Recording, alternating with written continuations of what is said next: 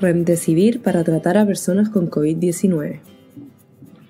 Cochrane está elaborando una serie de revisiones continuas relevantes para la pandemia de COVID-19 y en agosto de 2021 publicamos la primera revisión de nuestra revisión sobre Remdesivir. Este podcast ha sido traducido por Andrea Cervera y locutado por Josefina Entersky del Centro Cochrane Iberoamericano.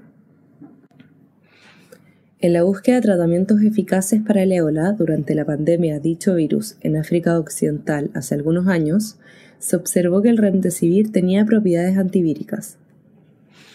Esto dio lugar a realizar ensayos para estudiarlo como posible tratamiento para la COVID-19 y los hallazgos de los primeros estudios de la pandemia hicieron que se autorizase para el uso de emergencia en algunos países.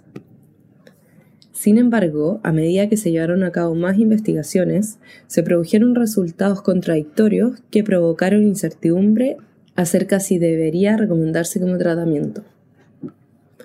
Para ayudar a resolverlo, la revisión continua investiga los efectos del remdesivir en comparación con el placebo o la atención habitual sola en pacientes hospitalizados por COVID-19. Cuando se realizaron las búsquedas en abril de 2021, se hallaron cinco ensayos aleatorizados completados con un total de casi 7.500 participantes, y se consideró que la calidad global de la evidencia disponible era de moderada a muy baja. También fue posible combinar los resultados de cuatro de los ensayos en metaanálisis, con datos de unos 7.100 pacientes. Estos cuatro estudios eran todos multicéntricos, pero la mayoría de pacientes se encontraban en países de ingresos medios y altos. La revisión se quiso centrar en concreto en los desenlaces de mortalidad, evolución del estado clínico, eventos adversos y calidad de vida, pero hubo poca información sobre estos desenlaces en los estudios, que en su lugar daban información sobre desenlaces como el tiempo hasta la mejoría o la recuperación o la evolución clínica a corto plazo. Ninguno de los ensayos proporcionó datos sobre la calidad de vida. Observando los resultados, es probable que el remdesivir tenga poco o ningún efecto en la mortalidad a los 28 días de su administración. Podría reducir la necesidad de ventilación mecánica invasiva en este periodo. Sin embargo, la poca evidencia hace que se desconozca el efecto global sobre la mejoría o el empeoramiento clínicos, aunque el fármaco no parece causar más eventos adversos que el placebo o la atención habitual sola.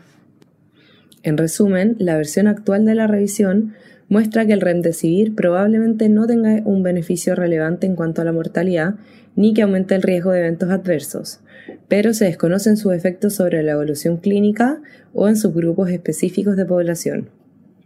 Para resolverlo se necesitan más datos sobre eficacia y seguridad, especialmente para las diferentes fases de la enfermedad, así como acordar y utilizar una serie de desenlaces que deban medirse en la investigación de la COVID-19.